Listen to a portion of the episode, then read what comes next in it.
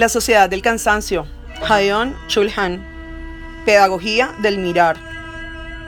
La vida contemplativa presupone una particular pedagogía del mirar.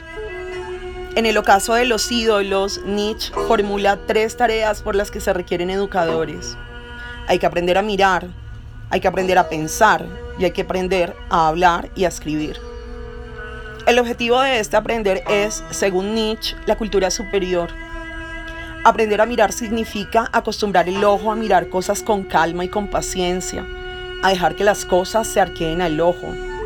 Es decir, educar el ojo para una profunda y contemplativa atención, para una mirada larga y pausada. Este aprender a mirar constituye la primera enseñanza preliminar para la espiritualidad. Según Nietzsche, uno tiene que aprender a no responder inmediatamente a un impulso, sino a controlar los instintos que inhiben y ponen término a las cosas. La vileza y la infamia consisten en la incapacidad de oponer resistencia a un impulso, de oponerle un no. Reaccionar inmediatamente y a cada impulso es, al parecer de Nietzsche, en sí ya una enfermedad, un declive, un síntoma del agotamiento. Aquí Nietzsche no formula otra cosa que la necesidad de la revitalización de la vida contemplativa. Esta no consiste en un abrirse pasivo que diga sí a todo lo que viene y a todo lo que sucede. Antes bien, opone resistencia a los impulsos atosigantes que se imponen. En lugar de exponer la mirada a merced de los impulsos externos, la guía con soberanía. En cuanto a acción que dice no y es soberana. La vida contemplativa es más activa que cualquier hiperactividad, pues esta última representa precisamente un síntoma del agotamiento espiritual. La dialéctica del ser activo que a Aren se le escapa consiste en que la hiperactiva agudización de la actividad transforma esta última en una hiperpasividad, estando en el cual perdón, estado en el cual uno sigue sin oponer resistencia a cualquier impulso e instinto. En lugar de llevar a la libertad, origina nuevas obligaciones. Es una ilusión pensar que cuanto más activo uno se vuelve, más libre es. Sin esos instintos que ponen término a la acción, se dispersa convirtiéndose en un agitado de hiperactivo reaccionar y abreaccionar. La pura actividad solo prolonga lo ya existente. Una verdadera vuelta hacia lo otro requiere la negatividad de la interrupción. Tan solo a través de la negatividad propia del detenerse, el sujeto de acción es capaz de atravesar el espacio entero de la contingencia, el cual se sustrae de una mera actividad. Ciertamente, la vacilación no es una acción positiva pero vacilar es indispensable para que la acción no decaiga al nivel del trabajo. Hoy en día vivimos en un mundo muy pobre en interrupciones, en entres y en entretiempos. La aceleración suprime cualquier entretiempo. En el aforismo, el principal defecto de los hombres activos, escribe Nietzsche, dos puntos. A los activos les falta habitualmente una actividad superior en este respecto son holgazanes. Los activos ruedan como una rueda, como una piedra, conforme a la estupidez de la mecánica. Hay diferentes tipos de actividad. La actividad que sigue la estupidez de la mecánica es pobre en interrupciones. La máquina no es capaz de detenerse, a pesar de su enorme capacidad de cálculo. El ordenador es estúpido en cuanto le falta la capacidad de vacilación. En el marco de la aceleración e hiperactividad generales, olvidamos asimismo lo que es la rabia. Esta tiene una temporalidad particular que no es compatible con la aceleración e hiperactividad generales, las cuales no toleran ninguna extensión dilatada del tiempo. El futuro se acorta convirtiéndose en un presente prolongado. Le falta cualquier negatividad que permita la existencia de una mirada hacia lo otro. La rabia, en cambio, cuestiona el presente en cuanto tal. requiere de un detenerse en el presente que implica una interrupción. Por esa condición se diferencia del enfado. La dispersión general que caracteriza a la sociedad actual no permite que se desplieguen el énfasis y tampoco la energía de la rabia. La rabia es una facultad capaz de interrumpir un estado y posibilitar que comience uno nuevo. Actualmente, cada vez más deja paso al enfado y al estado enervado que no abren la posibilidad a ningún tipo de cambio decisivo. Aún uno se enfada incluso de cara a lo inevitable. El enfado es para la rabia lo que el temor para el miedo. A diferencia del temor dirigido a un determinado objeto, el miedo se refiere al ser como tal. Comprende y quebranta toda la existencia. Dasein. Tampoco la rabia se refiere a un determinado estado de cosas. Niega el todo en su conjunto.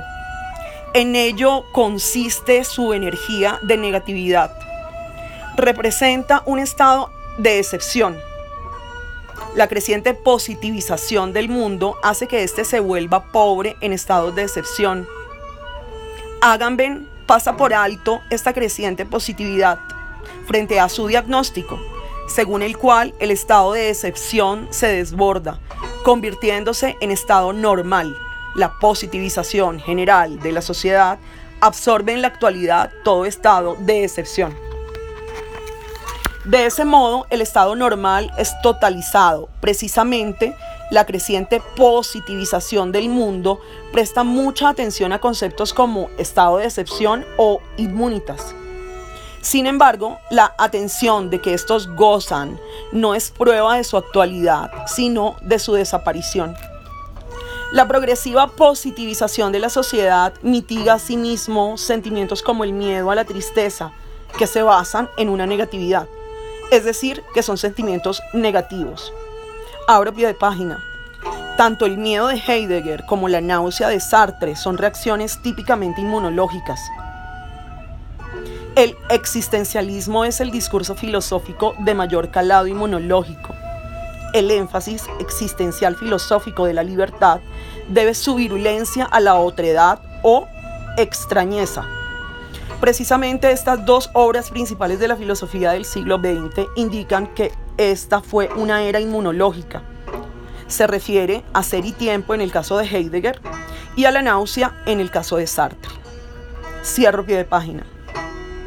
Si el pensamiento fuera una red de anticuerpos y de defensas inmunológica natural, entonces la ausencia de negatividad transformaría el pensamiento en un ejercicio de cálculo Quizás el ordenador hace cálculos de manera más rápida que el cerebro humano y admite sin rechazo alguno gran cantidad de datos porque se halla libre de toda otredad.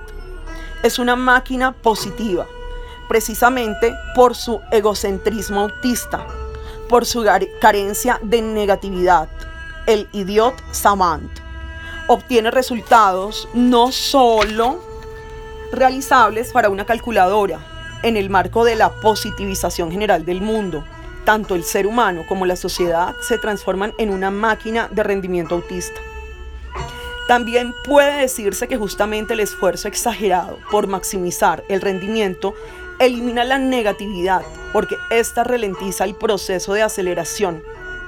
Si el ser humano fuese un ser de negatividad, la total positivización del mundo tendría un efecto inofensivo. Según Hegel, precisamente la negatividad mantiene la existencia llena de vida. Hay dos formas de potencia. La positiva es la potencia de hacer algo. La negativa es, sin embargo, la potencia del no hacer, en términos de Nietzsche, de decir no. Se diferencia, no obstante, de la manera impotencia, de la incapacidad de hacer algo, pues la impotencia consiste únicamente en ser lo contrario de la potencia positiva que a su vez es positiva en la medida en que ésta está vinculada a algo, pues hay algo que no logra hacer. Su potencia negativa excede la positividad que se halla sujeta a algo. Es una potencia del no hacer. Si se poseyera tan solo la potencia positiva de percibir algo sin la potencia negativa de no percibir, La percepción estaría indefensa, expuesta a todos los impulsos e instintos atosigantes. Entonces ninguna espiritualidad sería posible. Si solo se poseyera la potencia de hacer algo, pero ninguna potencia de no hacer, entonces se caería en una hiperactividad mortal. Si solamente se tuviera la potencia de pensar algo, el pensamiento se dispersaría en la hilera infinita de objetos. La reflexión sería imposible porque la potencia positiva, el exceso de positividad, permite tan solo el seguir pensando. La negatividad del no, nicht su, es asimismo un rasgo característico de la contemplación. Abro pie de página.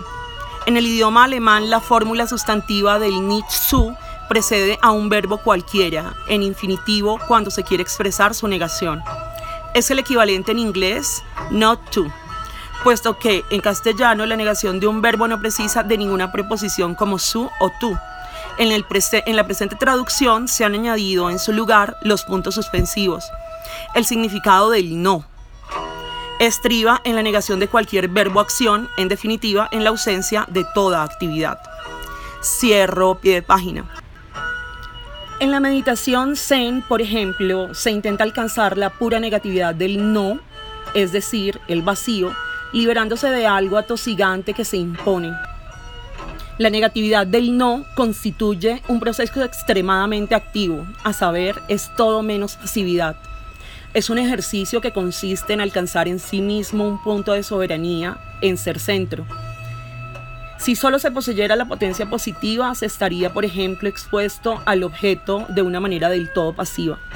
La hiperactividad es paradójicamente una forma en extremo pasiva de actividad que ya no permite ninguna acción libre. Se basa en una absolutización unilateral de la potencia positiva.